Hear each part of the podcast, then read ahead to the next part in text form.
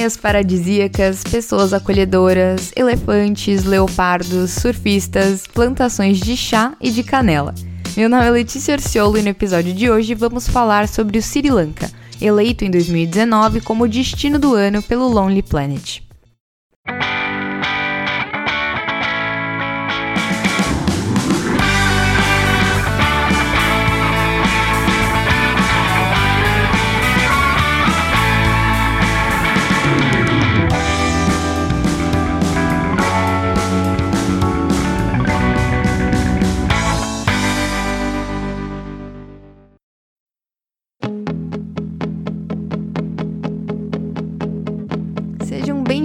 Bem-vindos a uma nova temporada do Te Explico no Caminho, agora em 2020. Então, feliz ano novo a todos. E para quem não me conhece, meu nome é Letícia e esse é um podcast de viagens que conta as histórias de diferentes lugares do mundo e conversa com viajantes sobre suas diferentes experiências. No episódio de estreia deste ano, eu vou te contar tudo sobre o que tem acontecido no Sri Lanka nos últimos anos e compartilhar um bate-papo que eu tive com André Kirsten, que deu um pulinho aqui na Espanha para falar comigo, e ele trabalha em uma empresa relacionada a turismo e viagens e fez uma visita recentemente ao Sri Lanka para conhecer o lado mais sustentável do turismo de lá. Sri Lanka significa Ilha Resplandecente. O país, que antigamente era chamado de Ceilão, é uma pequena ilha tropical em pleno Oceano Índico, que fica no sul da Ásia, bem próxima à Índia, e é cheia de história e com uma rica vida selvagem. O país tem 65 mil quilômetros quadrados, um pouco maior que o estado da Paraíba, e é considerado multiétnico com uma população de cerca de 21 milhões de habitantes. Sua capital é Colombo, uma metrópole em crescimento, bem ordenada e onde não há resquícios evidentes da guerra civil que assolou o país por muitos e muitos anos. A guerra aconteceu entre julho de 1983 e 2009 e ela praticamente paralisou o país. As origens do conflito remontam ao período que a ilha se tornou independente da Grã-Bretanha, em 1948. Lembrando que o Sri Lanka foi colonizado por diversas nações, como também a Holanda e Portugal. Embora os anos seguintes tenham sido relativamente de paz, logo começaram as tensões entre a maioria singalesa, que é majoritariamente budista, e a comunidade Tamil, formada por hinduístas e católicos romanos. Foi um período de insurgência liderada pelo grupo conhecido como Tigres da Libertação de Elan Tamil, contra o governo central singalês. Eles lutavam para formar um estado independente chamado Tamil Elan nas partes norte e leste do Sri Lanka, com o argumento de que a comunidade Tamil era discriminada pelos governos dominados pela maioria singalesa e que, segundo eles, dificultava o acesso dos tamiles a empregos públicos e vagas em universidades, por exemplo. A guerra durou quase 26 anos e ambos os lados causaram enorme sofrimento para a população civil, destruindo cidades e vilarejos, arrasando o meio ambiente e causando enormes perdas na economia do Sri Lanka. Em 2013, um painel da ONU estimou o total de mortos em torno de 40 mil pessoas, mas afirmou que o total de fatalidades pode ter sim ultrapassado 100 mil. Tanto os rebeldes quanto o exército singalês são acusados de abusos dos direitos humanos por organizações como a Anistia Internacional e a Human Rights Watch. Voltando a falar um pouquinho mais sobre o país, suas principais religiões são o budismo, hinduísmo e islamismo, e a fé e espiritualidade movem o povo. É bem comum encontrar templos, mesquitas e igrejas católicas no mesmo espaço, e um dos símbolos da capital Colombo é a mesquita Jami ul Afar, que se destaca com suas cores vermelha e branca. Se você não for para lá, vale a pena dar um Google para ver porque ela é bem linda.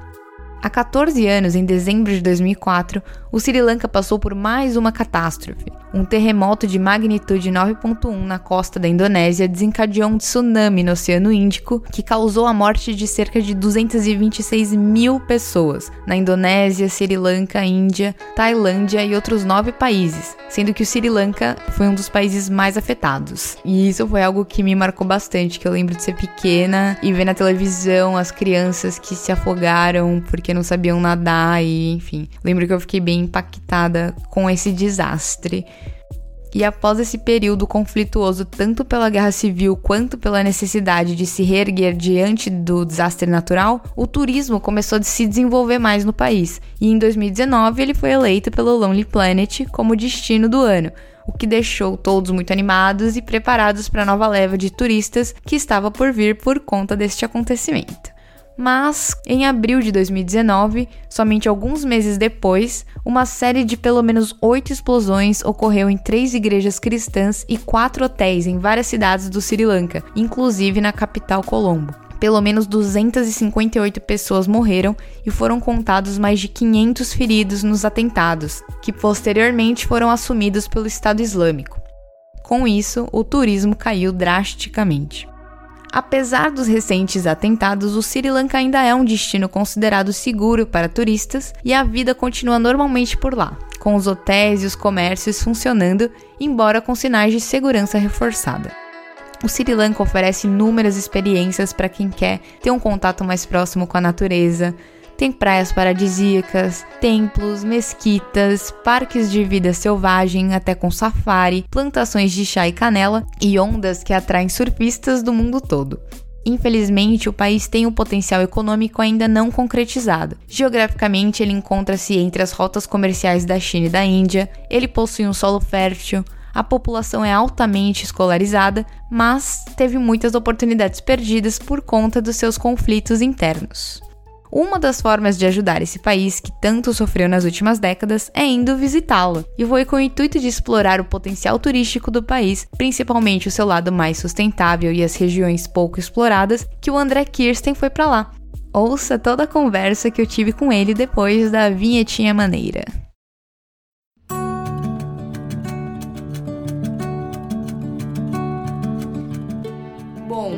Convidado de hoje é o André Kirsten, brasileiro que mora na Dinamarca e que hoje vai contar pra gente a sua experiência com turismo sustentável no Sri Lanka e dar uma dica de itinerário a quem puder interessar. André, olá, tudo bom? Olá! Bem-vindo! Obrigado por me receber. Aqui no nosso estúdio. Nesse belo estúdio. Profissional. na Espanha, chique. Muito fino. Então, André, primeiro conte qual foi o contexto da sua viagem ao Sri Lanka.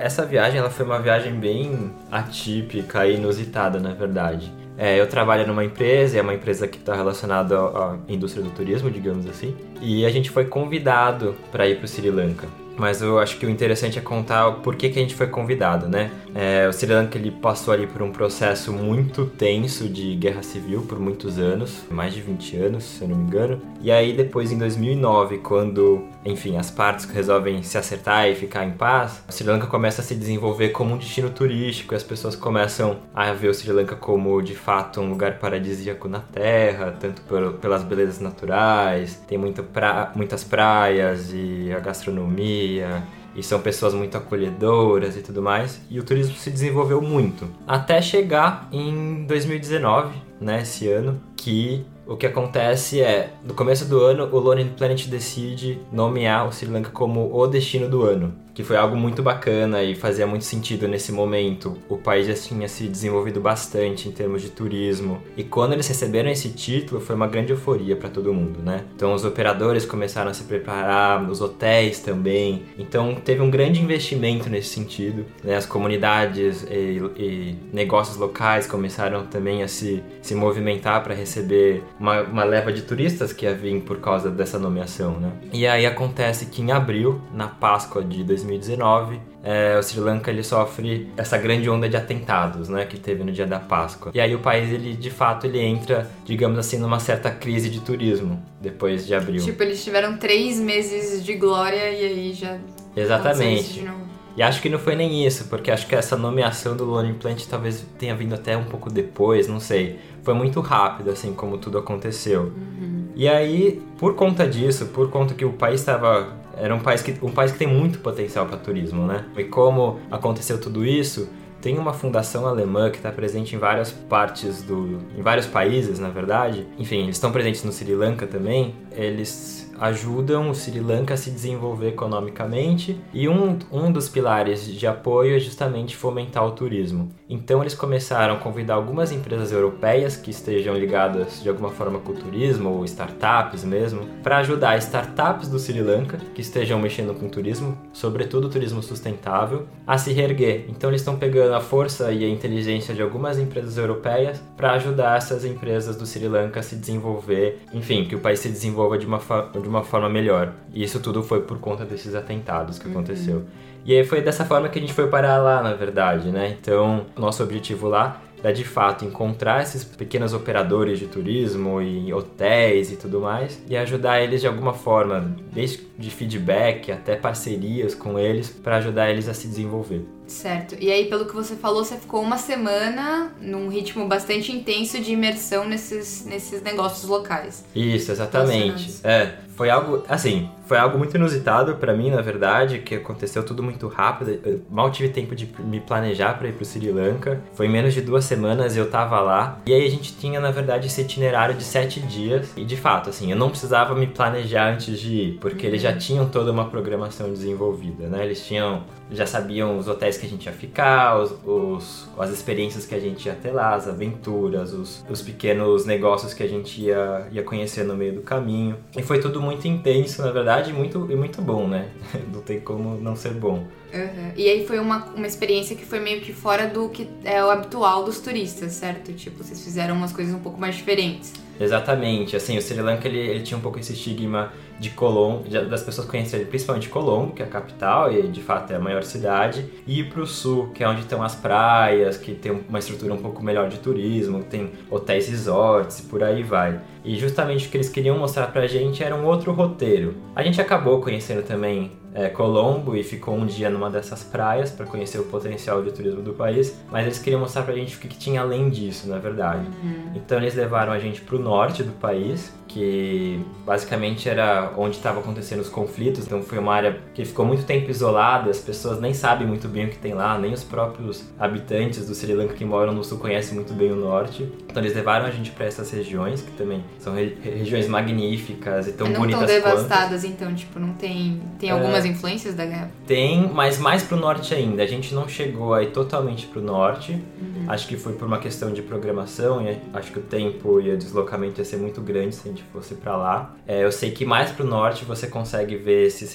resquícios de guerra, de guerra civil mesmo. Mas a gente ficou, foi pro norte, mas uh, nesses lugares que a gente foi, especificamente, a gente não conseguiu ver muito, mas ficou muito clara a maneira como esses lugares eram um pouco desenvolvidos, né? Então você conseguia entender e perceber que a casa das pessoas eram casas um pouco mais humildes, é, você conseguia ver que as estradas não eram tão boas quanto no sul, você conseguia ter um pouco essa noção de que era um lugar um pouco mais, mais cru, né, do que o, do que o sul. É, e além disso, a gente foi pro centro do país, que é onde estão onde está a selva, digamos assim, e tem uma parte de um turismo muito interessante de safari, um turismo de, de escalada e de trekking. Aí depois a gente seguiu mais mais para o sul e para a região oeste, ali onde tem algumas outras praias. praias. É. Ah, tá legal. E é um país pequenininho, né? É, um, é, é uma, uma ilha pequena, mas para falar a verdade, eu não sei quanto tempo você leva para cruzar ela inteira. Uhum. É, transporte lá não é tão simples assim, mas você consegue se, se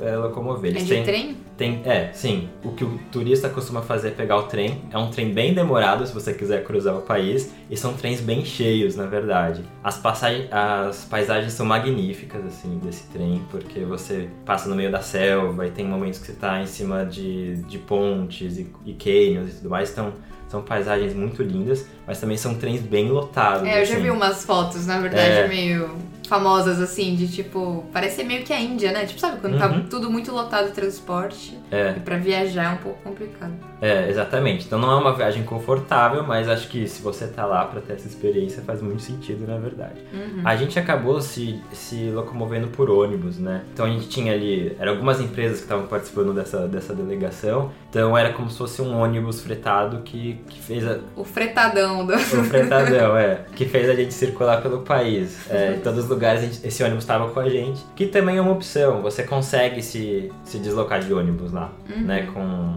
ônibus normal, né? Ônibus público. Ou táxi, ou tuk-tuk, né? Ou, enfim, se for uma, uma distância não muito long, longa, você consegue se deslocar muito fácil com tuk-tuks também, que Caramba. assim como na Índia tem, tem bastante, sabe? Aham. E a sua viagem começou por Colombo, né? Que é na capital do, Uhum. do, do Sri Lanka. Exatamente. E na verdade o que eu pensei é da gente falar sobre o Sri Lanka mais por temas. Então primeiro você contar pra gente sobre a gastronomia de lá. Como é que, como é, que é? O que, que você. é, que lugares você conheceu de interessantes? O que, que, que, eles comem lá no Sri Lanka? Tá bom. Ah, é uma gastronomia muito muito rica, né? Claro, é, tem muito essa coisa da comida apimentada, tem muito. de- é, eles usam muito coco na preparação, Você falou de curry também, né? muito curry também. Só que assim, se a gente puder trazer uma diferença da Índia, por exemplo, você consegue perceber que a gastronomia no Sri Lanka é muito mais vegetariana. Uhum. Então o curry, sei lá, os, os curries mais famosos do Sri Lanka vão ser de jaca,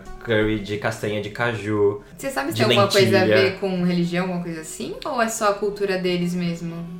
Isso eu não sei te informar, pra falar a verdade. É, basicamente a religião deles é budismo, então talvez pode ser que tenha alguma coisa aí, Uhum. mas não, eu não, necessariamente. não necessariamente. Porque também, como é uma ilha, eles têm muito, muitos produtos frescos, então tem muito frutos do mar. Eles Uhum. comem muito caranguejo. O caranguejo do Sri Lanka é muito famoso, porque é um caranguejo mais doce, mais carnudo. É, enfim, vários outros frutos do mar, peixe mesmo. Então são produtos mais frescos também. Essa é outra diferença que é, é muito fácil, assim. Quer dizer, é muito comum a gente querer comparar a Índia com Sri Lanka, apesar de ser culturas muito diferentes. Ah, mas, por exemplo, enquanto na Índia as pessoas ficam muito preocupadas em ir pra Índia e, sim, e ter uma intoxicação alimentar, no Sri Lanka essa preocupação não existe tanto porque os produtos são mais frescos, digamos Uhum. assim, entendeu?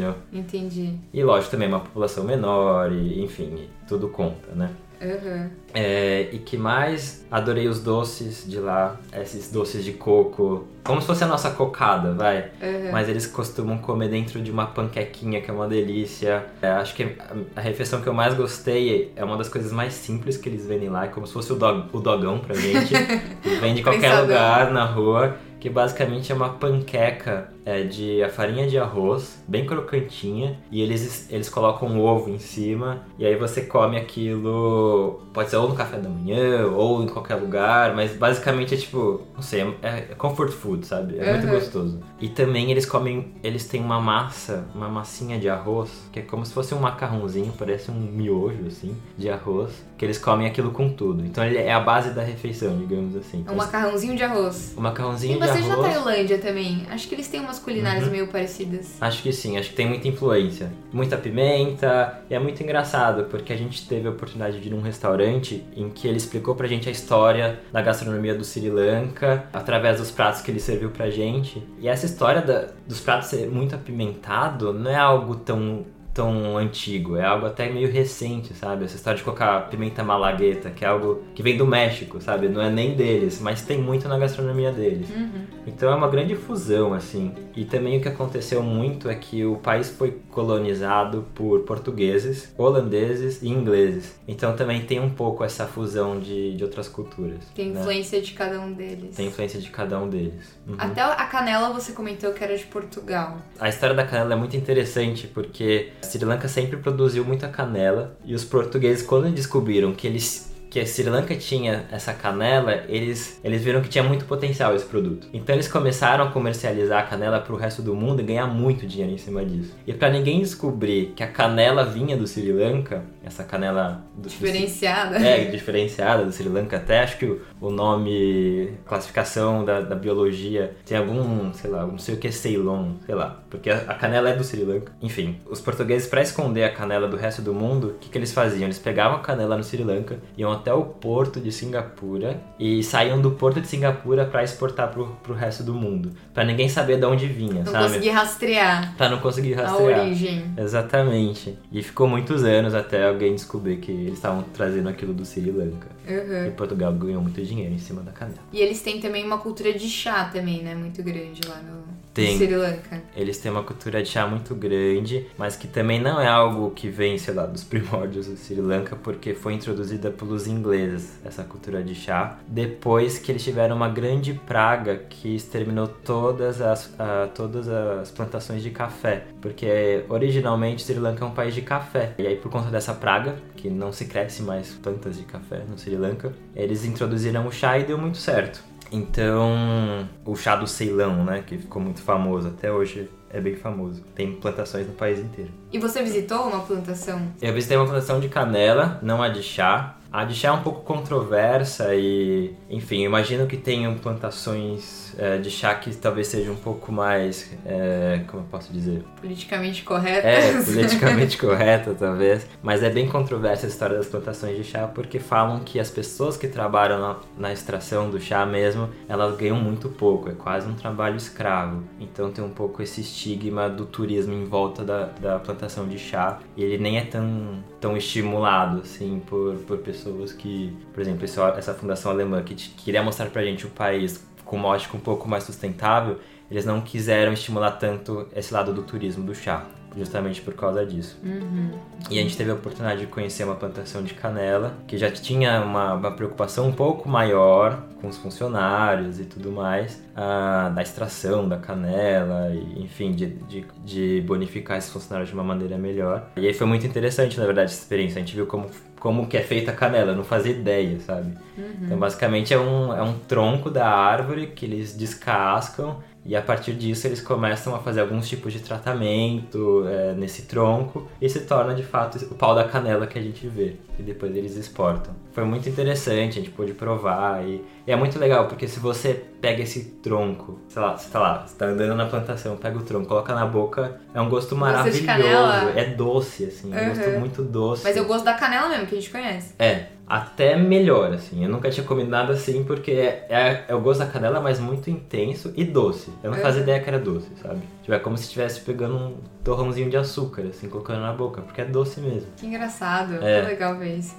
É, e eles tomam também muito chá a partir dessa, dessa, dessa canela. Uhum. Muito bom. E aí também, você comentou em Colombo que você visitou uma loja de uhum. artesanato. Qual que é o esquema deles? Que eles têm uma é, muito interessante. Na verdade, é um, é um, grande projeto que eles fizeram em parceria com, uma, uma com a Universidade de Colombo. Então, para não deixar as tradições uh, dos arte, do, do, artesanato da ilha morrer, eles fizeram um esquema onde essa loja é como se fosse a vitrine do artesanato do país inteiro. Então, eles vão nesses produtores locais, em aldeias e tudo mais, e ajudam essas aldeias a não perder a sua tradição, dando incentivo para eles, desde curso profissionalizante, digamos assim. Então eles ajudam eles a manter a tradição do artesanato, uh, mas também ajudando eles a, a desenvolver e, e administrar uh, a parte financeira né, desse uhum. artesanato todo. Profissionalizar um pouco mais o, o negócio local, né? Exatamente, prof, profissionalizar o pequeno produtor. É. Uhum. Uh, e o mais legal disso é que ainda eles fazem um twistzinho um pouco contemporâneo, então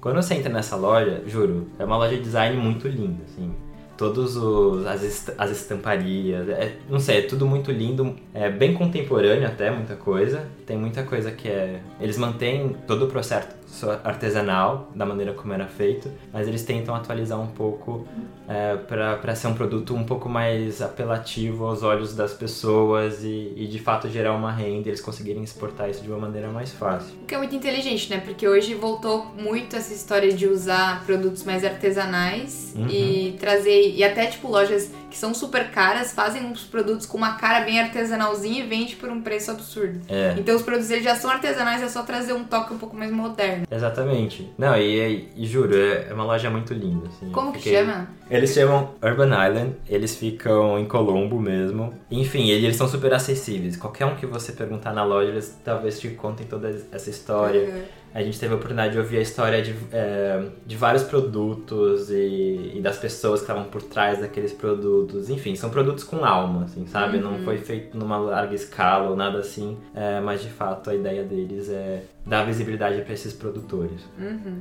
Vou botar na descrição então, para quem quiser fuçar. Boa. Próximo tema: hospedagem. Você contou de umas hospedagens super diferentes, mais ligadas a experiências. É, tem alguma que você gostaria de destacar? Sim, é. Sim, tem duas hospedagens muito legais, na verdade. A primeira delas que foi algo muito surreal para mim e, como eu falei, eu fui muito sem planejamento para essa viagem, porque tudo aconteceu muito rápido. Então a gente chegou 11 horas da noite nesse hotel, tava muito escuro. Eu não fazia ideia onde a gente tava, era no meio da selva. De fato, assim, o, o ônibus mal podia entrar porque, tipo, era a estrada de terra, a gente teve que ir andando e tudo mais. Eu não fazia ideia onde a gente tava. E aí, na hora que a gente chegou, a, a dona do hotel, ela começou a explicar pra gente o conceito do hotel. E juro, é incrível, assim, porque basicamente são casas na árvore e você tem a oportunidade de dormir literalmente na selva, nessas casas na árvore, que são casas sem parede. Você dorme ouvindo o som da mata, que é muito alto, na verdade, dá até um pouco de medo, assim, porque você não sabe o que, que Mas vai é frio, é calor, tem pernilongo? Boa pergunta. O Sri Lanka ele tem uma temperatura é, meio média, assim, que é bem quente.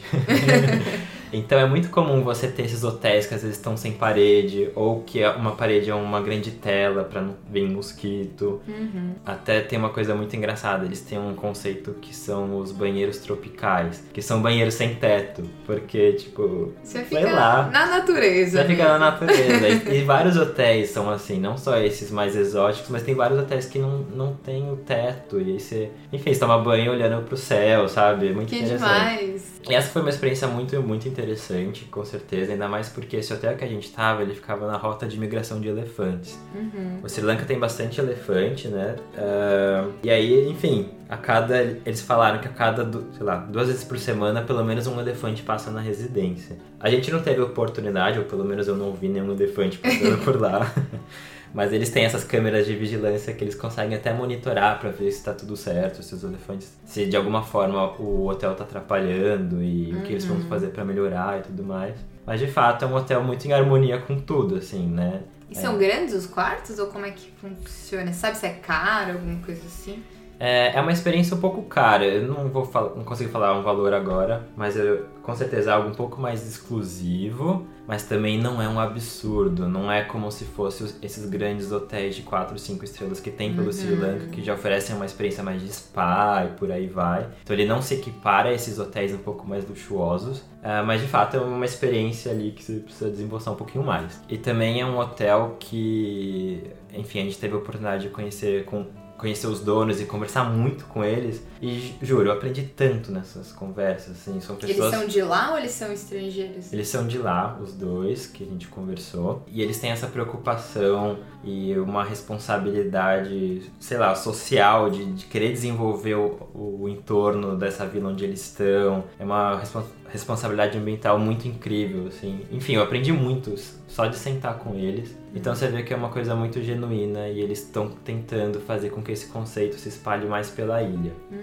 Só um parênteses aqui. Infelizmente, o Departamento de Turismo do Sri Lanka, ele não tá muito de olho no turismo sustentável. Ele não tá muito olhando por aí ou tentando incentivar, enfim, nada assim. Então, todas essas pessoas que a gente conheceu que estão querendo transformar o, o- o turismo de alguma, em alguma outra coisa um pouco melhor, enfim, são pessoas muito guerreiras, assim, estão fazendo as coisas muito na marra e, e, e tem muita paixão e vontade por aquilo. Sem muito apoio do, Sem do governo. sem muito apoio do governo. Mas são pessoas que estão conseguindo fazer isso de uma forma muito interessante, assim. São pessoas que você percebe que, que tem uma paixão muito genuína pelo que elas estão fazendo e que... E de fato elas estão conseguindo fazer, sabe? Estão conseguindo criar uma grande rede ali de pessoas que querem fazer as coisas diferentes. Ah, e você perguntou do tamanho dos quartos. São quartos que... Imagina que é como se fosse uma, uma cabana sem parede, não sei se você consegue imaginar isso. Que é um grande... Meio Tarzan, É bem. Tarzan, é bem Tarzan. É um grande tabladão, assim, que é o chão e o, tem um teto. e aí são duas grandes camas de casais é, em cada uma dessas, dessas cabanas, assim. E aí cada cama dessa tem aquelas tendas, aquelas telas de mosquito, para os mosquitos não chegar. Então você pelo menos tem a proteção dos insetos. Mas tem macaco, enfim, eles, se eles quiserem, eles entram na sua casinha. Que loucura! É. E banheiro? E aí o banheiro ele fica na parte de baixo. Ah, tá, Da que casa, descer. mas eu era- falei, é céu aberto ainda não... É, em cima das paradas. mas dá um medinho de descer à noite no escuro. Nem por nada. banheiro, é. Mas é. Como mas que chama esse hotel? Você não falou.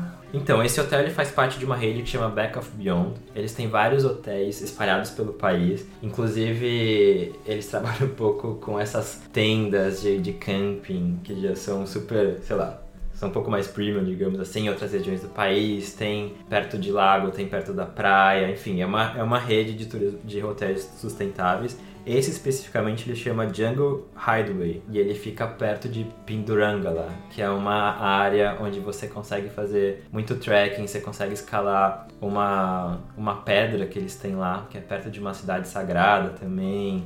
Isso é a região central do Sri Lanka. Isso, exatamente, a região central. E é uma região que é muito interessante de conhecer. Tem uma, uma pedra lá que é uma antiga cidade imperial, que essa é, sei lá, é um ponto turístico bem famoso até. Então tem muita gente que vai para lá, tem até um pouco overtourism acontecendo nesse lugar, mas tem outras pedras nessa região que não ninguém vai, assim. E não sei porquê, sabe? É porque eu não tenho conhecimento mesmo. A gente teve a oportunidade de escalar uma delas, que é essa de Pindurangala, que é perto dessa, desse hotel que a gente ficou, que é na Casa da Árvore. Uhum. E é muito lindo, assim. E é mais bonito ainda porque você consegue ver a cidade imperial dessa pedra, assim. Então você tem uma vista muito linda, sabe? E é uma caminhada bem tranquila, assim. 40 minutos. Pindurangala, você... amei esse é. nome.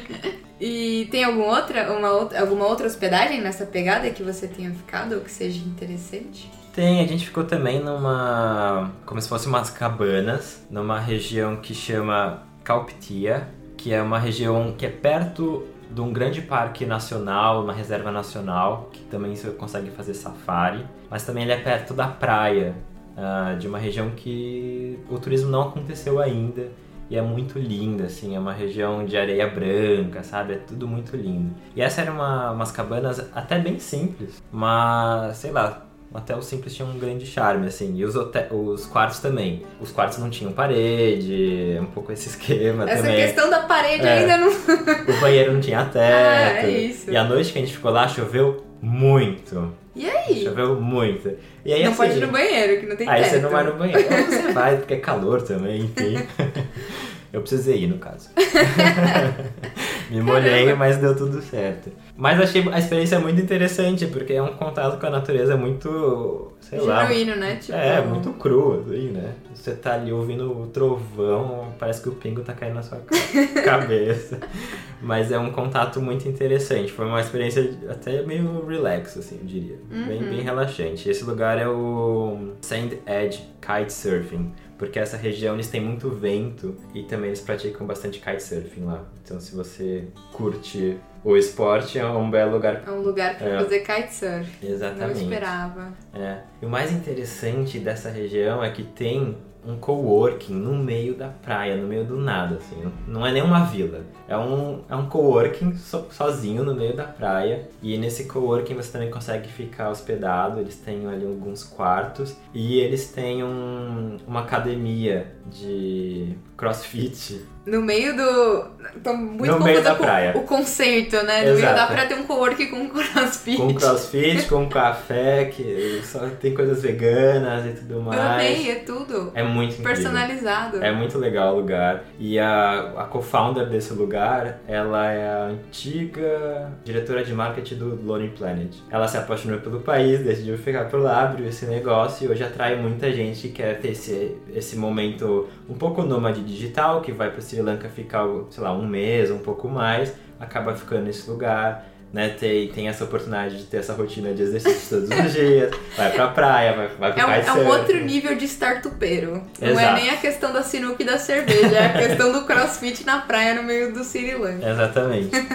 Muito legal o lugar também. E aí tem um outro hotel que eu lembrei agora que não sei se, se todos lembram, mas é, o Sri Lanka em 2004 ele foi atingido por aquele grande tsunami né, que teve na Ásia. Uhum. No Sri Lanka também, foi algo que arrasou muito e, enfim, teve muitas perdas, digamos assim. E aí esse hotel que a gente ficou, eles têm um trabalho de disponibilizar a piscina do hotel, que é uma piscina bem grande e tudo mais, para a comunidade local aprender a nadar. Então eles ensinam, basicamente, as crianças hoje em dia a nadar, né, nesse, nessa piscina. Eles dão aula para elas e tudo mais, justamente para, enfim, tentar ajudar a população a, se eventualmente acontecer um outro tsunami pelo menos essas pessoas estão um pouco mais preparadas ou sabem o que fazer, enfim. Uhum. Então acho. É, exatamente. E, enfim, esse hotel não é só isso que eles fazem de, de práticas sustentáveis, eles têm toda uma. Eles têm uma política bem séria com resíduos e, enfim. e- Ah, e o nome desse hotel é Jetwing. É, ele é um hotel um pouco mais caro até, e ele, o arquiteto desse hotel é, um, é o arquiteto mais famoso do Sri Lanka, que é um cara muito excêntrico. E a gente teve a oportunidade de conhecer a casa dele, que hoje é um museu, como se fosse, sei lá, uma grande casa com um grande jardim, é, com várias obras de arte pelo jardim, sinos, porque ele gostava de sinos. Enfim, era um cara muito excêntrico. É bem interessante conhecer a história dele. É, a personalidade desse cara, assim, talvez não é a melhor pessoa do mundo, sabe? Tipo, aquela pessoa que não gostava de crianças e coisas assim. A gente aprendeu muito da, da vida fofo, da fofoca da vida Mas dele. ele tá também. vivo? Não, ele não tá mais vivo.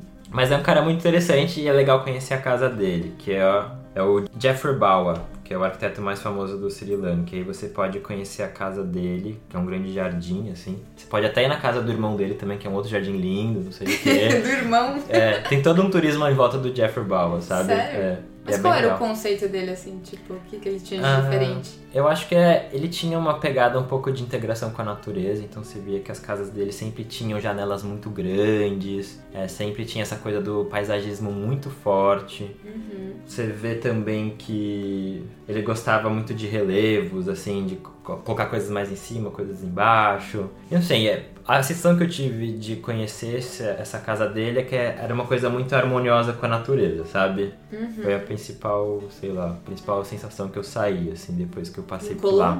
Não, isso é. Acho que é mais pro sul, na verdade. Uhum. É em Bentota, que é, uma, é perto de uma cidade de praia que chama Bentota. Próximo tema: experiências. Que tipos de experiências você teve por lá? Você comentou do safari, dos elefantes. O Hum. que, que foi de. O que, que teve de marcante? O safari foi muito interessante. Eu nunca tinha feito um safari na minha vida e o safari no Sri Lanka ele é um pouco diferente do que a gente está acostumado a ver sobre o safari na África, por exemplo, na savana. Porque no Sri Lanka não tem a savana, não tem essas, sei lá, não tem uma grande área onde você consegue avistar um animal de longe. No Sri Lanka é selva, então você precisa ficar muito ligado para ver se o animal tá perto, porque como é selva, você não, não sabe se tem alguma coisa além daquela árvore, assim, sabe? E foi muito legal, a gente viu muito animal, na verdade, muito lagarto. Muito. Tem uma questão de leopardo lá? Tem. Ah, Os tá. leopardos são a estrela do Sri Lanka. Ah, tá. Se você vê um leopardo, você, questão, você é é? muito sortudo. Sério? Porque eles são muito arisco, né? Ele é como um gato, eu não assim, eles se fogem. é sorte. Será que é sorte? Ou será que é azar? ah, não, é sorte, porque eles são lindos. Sim, mas E medo. aí- Como é que, como é que faz o safari lá? Tipo num trenzinho? Num- Como é que É fala? num jeep. Um jeepzinho. É, é é um jeep mesmo. Tem as empresas certas e cadastradas pra fazer o jeep, né? Você não pode pegar seu carro e entrar lá. e até porque é uma reserva natural, é cuidada pelo exército. O exército meio que cerca pra não deixar ninguém entrar e tudo mais. Enfim, você entra nesse jeep e vai indo e vai entrando na selva e fica horas lá dentro. é, Vendo se você acha animais. Então, basicamente, se você acha um, um le- leopardo, você é muito sortudo. Mas se você acha um urso, você ainda é muito mais sortudo. Porque tem muito menos urso do que leopardo. urso a gente nem cogitou ver, mas a gente viu pegadas. Até o guia tentou seguir as Sério? pegadas do urso e tal. É um urso, um urso preto. É, e o leopardo a gente conseguiu ver muito rápido. Você viu? A gente viu. Porque ele é rápido. Porque ele é muito rápido. A gente viu, eram dois leopardos jovens, segundo o guia. e eles estavam brincando. Adolescentes. Eles estavam na Eles puberdade. estavam na puberdade, se conhecendo. Indo pro rolê. indo pro rolê. Eles estavam brincando, assim. Então a gente viu um perseguindo o outro, mas foi muito rápido, assim. Eu, eu vi basicamente o rabo de um e foi isso que eu vi, mas eu vi um leopardo. Os elefantes a gente conseguiu ver bastante até durante esse dia. A gente viu vários migrando e a gente viu uma família muito fofa, com três criancinhas, assim. Oh. E foi, foi muito legal, assim, na verdade, esse dia. Deu pra ver bastante coisa e a gente tava com uma empresa que chama Summer Explorers e o legal deles é que eles têm muito uma preocupação, é, uma, uma, política muito sustentável assim. Por exemplo, eles quando começam um passeio com a gente, eles dão prato feito de folha de bananeira pra gente, eles dão é, um cantil de alumínio, nada para ter resíduo, sabe? Uhum. Normalmente é o, é o, que eles fazem com todos os turistas e, e viajantes que eles pegam, por mais não importa quanto tempo você vai ficar com eles, eles vão sempre te dar esse kit para não ter nenhum tipo de resíduo ao longo do tempo que você vai ficar na ilha, sabe? Uhum. E o legal deles também é que nesse dia do safari eles levaram uma pessoa que entendia muito de aves, né? Então eles ele tava com aquele telescópio, então a gente conseguia ver várias aves e, e sei lá, Pra mim, pra mim não, parecia não, que não era um assunto interessante, assim, tá, vamos ver pássaros, sabe, birdwatching e tal. Mas, cara, é muito legal. E aquele telescópio é muito lindo, assim, você consegue ver a ave, o olho da ave, sabe? É muito legal. E esse dia a gente teve a oportunidade de estar com, com esse guia também, das aves. Ah, massa. E lá tem, além dos safaris, tem reservas de elefantes também, tipo Tailândia, assim, que tem. Tem, tem essas reservas que eles falam que é de proteção de elefante. E eles têm também os berçários de elefante, é, que atraem muitos turistas. E aí que tá o problema, na verdade, que a gente descobriu lá, que essas reservas, não todas, tá bom, gente? Então vale sempre vocês se informarem antes de ir. Mas a maioria dessas reservas e desses berçários, o que, que eles fazem? Eles pegam os elefantes de um outro lugar da ilha e colocam lá. É, não que eles maltratem os elefantes ou façam nada desse, nesse sentido mas o simples fato de você tirar ele do habitat dele, por mais que seja uma representação da floresta que ele vivia, isso já considera que você está fazendo errado, sabe? Uhum. Porque o Sri Lanka, ele, ele é um país muito grande e essas reservas naturais, por exemplo, essa reserva onde a gente fez o safari,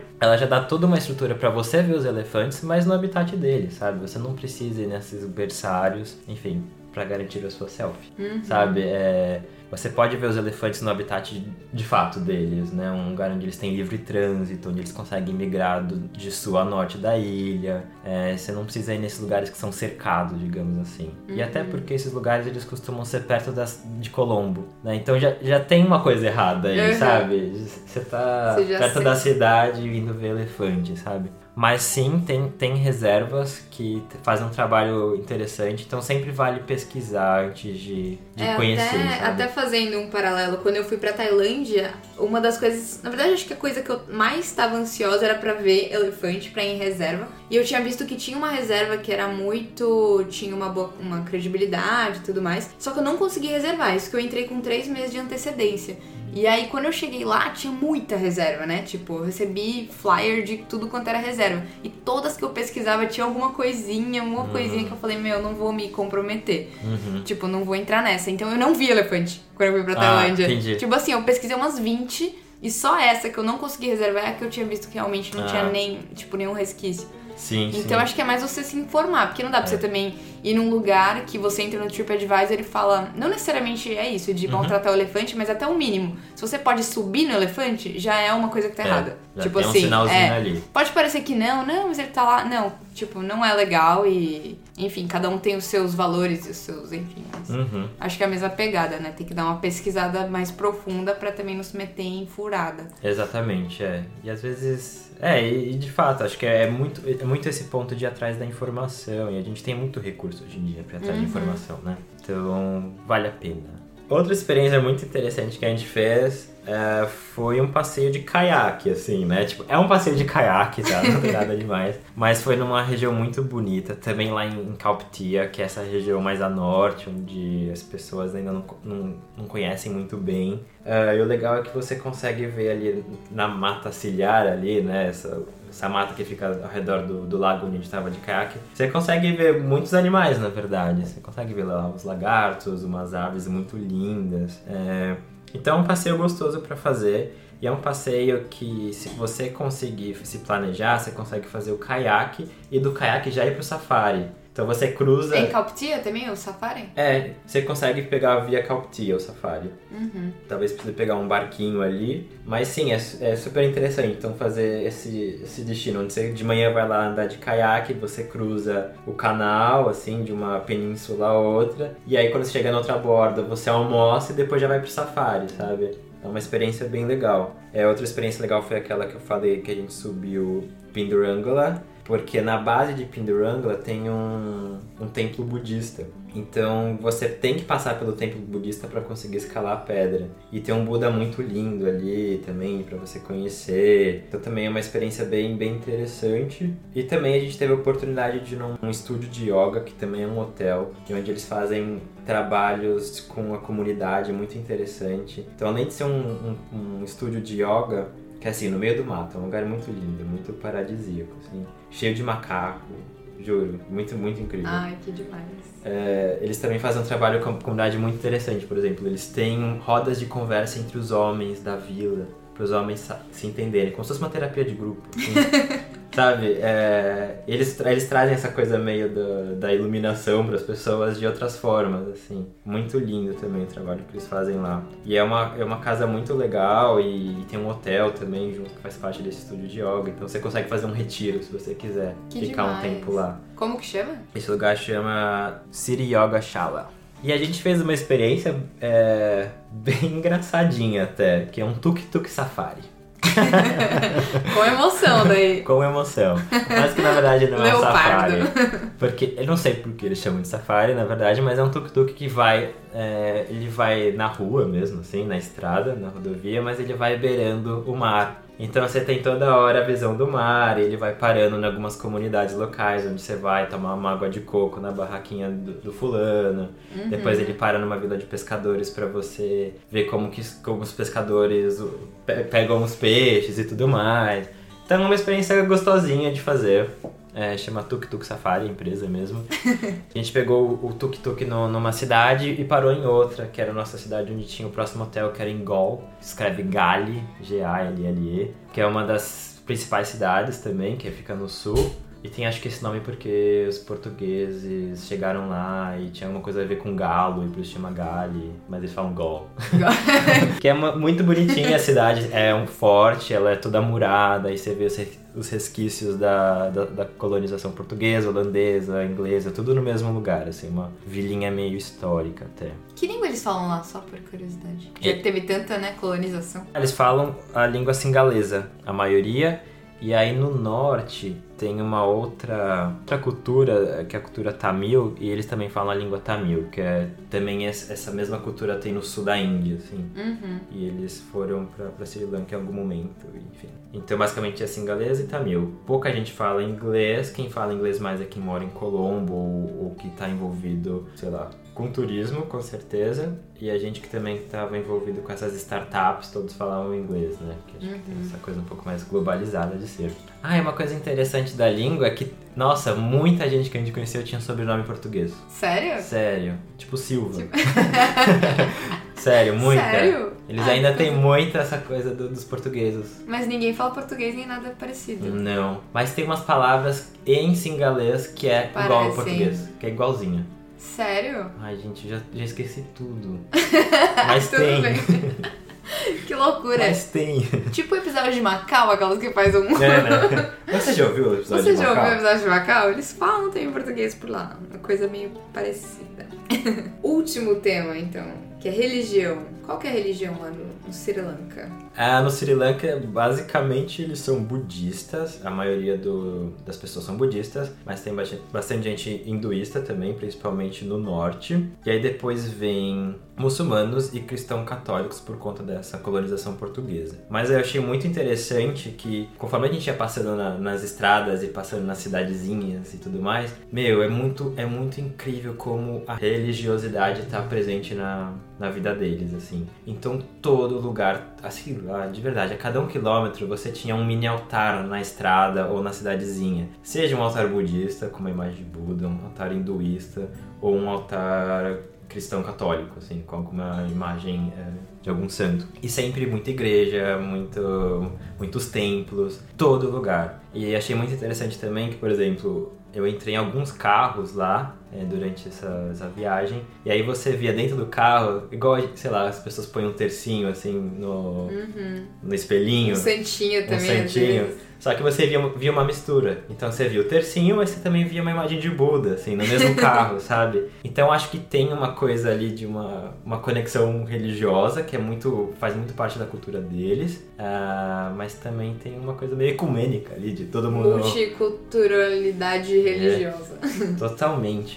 Que doido. Uh, Engraçado. E de é. respeito, então, né, também. Deve ter respeito entre as religiões. Eu senti respeito é, mas eu li sobre isso e vi que não é tão simples assim, né? Então eu imagino que dependendo da região não tem tanto respeito. Até, por exemplo, depois que teve os atentados e o ISIS é, falou que eles eram responsáveis, né? O chamado Estado Islâmico teve uma retaliação a muçulmanos muito grande no país. Uhum. Então tem, tem, né? Tem uma rixa assim, né? Não é tão, não é tão paz e amor. Mas pelo que eu entendi, parece que eles convivem muito bem, assim, todo mundo junto ali. E teve uma coisa muito interessante que eu nunca tinha visto na minha vida. Tinha esse guia, um dos guias que a gente pegou no meio do caminho, ele era budista. Só que ele era um budista muito fervoroso. Então ele tentava te convencer ao budismo é, um pouco nessa dinâmica que a gente, que é brasileiro, está acostumado a ver um pouco da, da igreja protestante, do tipo, você tem que aceitar o Senhor, você tem que ouvir a palavra do Senhor, uma coisa um pouco imperativa, assim. Uhum. E eu vi isso da, da, da, boca de um budista, tentando me convencer, sabe? Então tem uma coisa meio fervorosa também. Nunca vi budista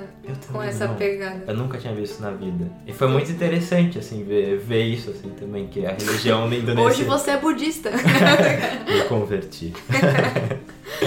Mas, enfim, foi, foi interessante ver isso, que eu não imaginava ver isso, pra falar uhum. a verdade. E até eu, depois eu conversei com uma menina do Sri Lanka que tava com a gente, para saber se aquilo, se aquilo era normal, se de fato era uma, uma característica do budismo no Sri Lanka. Ela falou que sim, assim, que muita, muitas pessoas são assim. É, até por causa disso, ela mesma, ela tinha um, quase um ranço assim, do budismo por conta dessas pessoas que, que tentavam te forçar ao budismo. Mas enfim, foi isso. Bom, então para fechar, André, já que você fez uma experiência diferente de qualquer outra e você fez em uma semana, que dica você daria então para alguém que tá indo pro Sri Lanka pela primeira vez para ter a experiência completa? Quantos dias você acha que são uhum. ideais, assim? Assim, para ter uma experiência completa, acho que em uma vez talvez seja muito complexo, porque é um país cheio de, de regiões muito distintas e tudo mais. Mas eu diria que no mínimo 20 dias no país para você entender um pouco como ele funciona e ter a oportunidade de conhecer diferentes regiões, né? Uhum.